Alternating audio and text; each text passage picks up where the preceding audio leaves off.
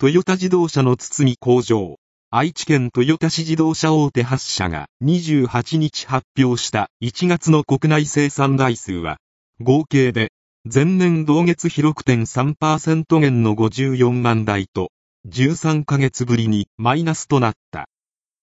Combined domestic automobile production by eight major Japanese automakers fell 6.3 percentage from a year earlier to 540,000 units in January, down for the first time in 13 months, according to data released by the companies on Wednesday.